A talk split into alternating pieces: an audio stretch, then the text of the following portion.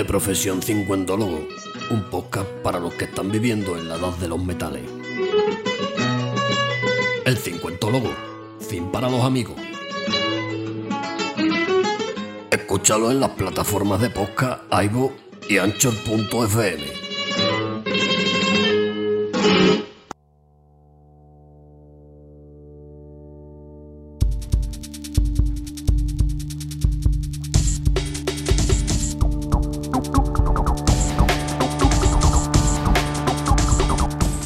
Hola, querido diario. Hoy me he levantado más caliente que de costumbre. Tenía 38 y medio de fiebre. Lo que le faltaba a lo que tengo por aquí abajo para no levantar cabeza. Lo digo literal. Con lo que ya le cuesta ponerse en acción. Se notan los 50 y la jodida gravedad. A ver, que me refiero a la de Newton, no a la del catarro. La del catarro se quita con un jarabe. La otra tiene pinta de que no es como el vino. Esto no mejora con los años. Cuando he ido al baño me he cruzado con mi mujer. Le he dado un cachetazo en el culo y le he dicho, mira que estás buena. ¿Y sabes qué me ha respondido, querido diario? Afeítate que pareces un parado. Tócate los cojones. Coño, cuánta pasión, ¿no? A tomar por culo la libido mañanera. Me ha dejado más frío que DiCaprio en la tabla del Titanic. Pues esto me ha hecho pensar si los parados tenemos un look concreto y he repasado lo que veo cuando estoy en la cola del paro para firmar. En mi barrio es que me encuentro de todo. Yo suelo ir bien arreglado, por si alguno de la oficina se pone malo de repente o se va a desayunar un par de horas y me dicen que me siente para atender al público. Es bueno estar alerta.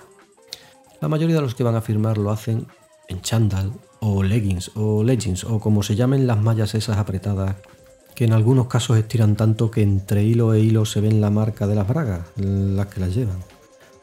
Lo que van, los que van en chándal no suelen tener mucho criterio a la hora de conjuntar. He visto a personas que van con la chaquetilla del Atleti y los pantalones del Madrid.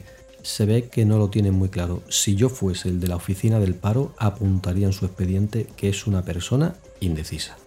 No me lo quiero ni imaginar cuando abran una caja nueva en el supermercado. Debe de volverse loco.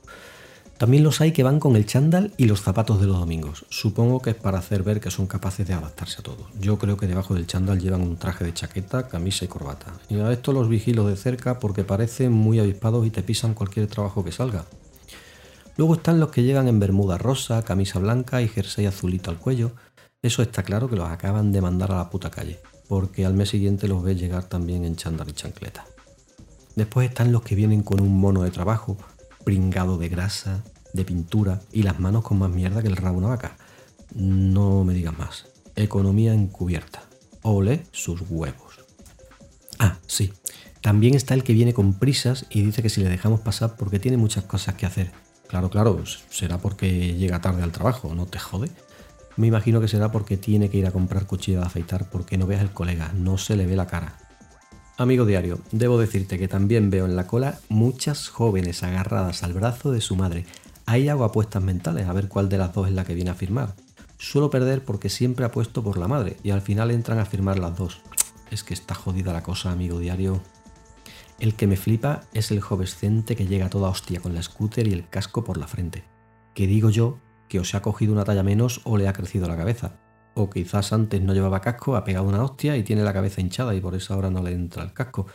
Pues ya es tarde, amigo. Pues eso, el chaval llega como una bala, pega un frenazo en la misma puerta que sale humo de las ruedas.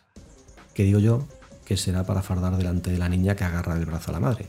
Lo que está claro es que no va a encontrar trabajo llevando las cuentas de una empresa porque de economía del ahorro no tiene ni puta idea. Este no sabe que se va a comer las ruedas en dos días y no sé yo si en paro eso es buena estrategia económica. Al final resulta que el chaval es el hermano de la chica y se agarra al otro brazo de la señora. Ya son tres. Qué jodida está la cosa en algunas familias, amigo diario. Luego están los que van a firmar en bata y zapatilla de casa. Se ve que viven cerca y dirán que para un momento para qué se van a cambiar. Estos aprovechan también para sacar al perrito y así se ahorran salir dos veces. No vaya a ser que en una de esas salidas encuentre un trabajo y se tenga que quitar la bata. El perro suele ser uno de esos pequeños comunes para y suele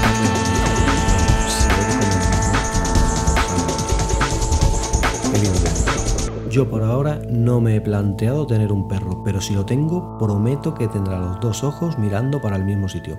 No quiero que lo confundan con un camaleón. Bueno, al final resulta que el de la bata y el perro es el marido de la señora y padre de los dos jovencentes. Y ya son cuatro y el perro. Hasta válgame el señor. Solo espero que el perro no venga también a firmar porque la cola es cada vez más larga. La del paro, no la del perro.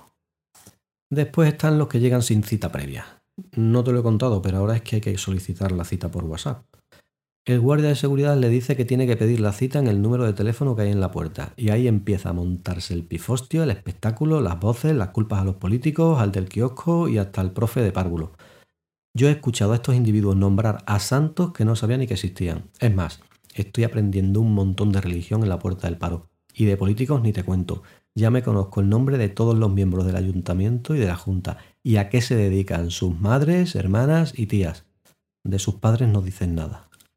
Yo la verdad es que tomo buena nota por si conozco alguno y me sirve de enchufe, que la cosa no está para desaprovechar oportunidades. En fin, querido diario, que esto de ir a firmar el paro es como estar en la pasarela Cibeles, pero con menos glamour que ir a la farmacia a por Emoal. Pues nada, yo por lo pronto voy a ver si me quito el chándal y me afeito, no vaya a ser que me vea mi mujer y me pregunte que si vengo de firmar el paro. Hasta mañana, querido diario.